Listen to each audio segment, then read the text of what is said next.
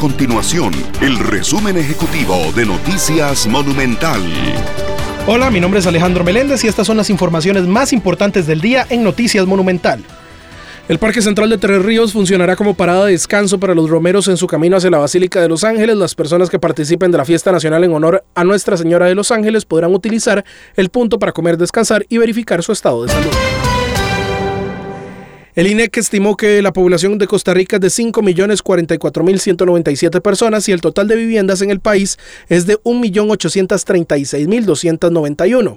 Esos datos surgen como resultado del censo nacional que se realizó el año pasado. Respecto a género, en el país hay 20.509 mujeres más que hombres, con un 50,2% y 49,8% de la población respectivamente. Estas y otras informaciones usted las puede encontrar en nuestro sitio web www.monumental.co.cr.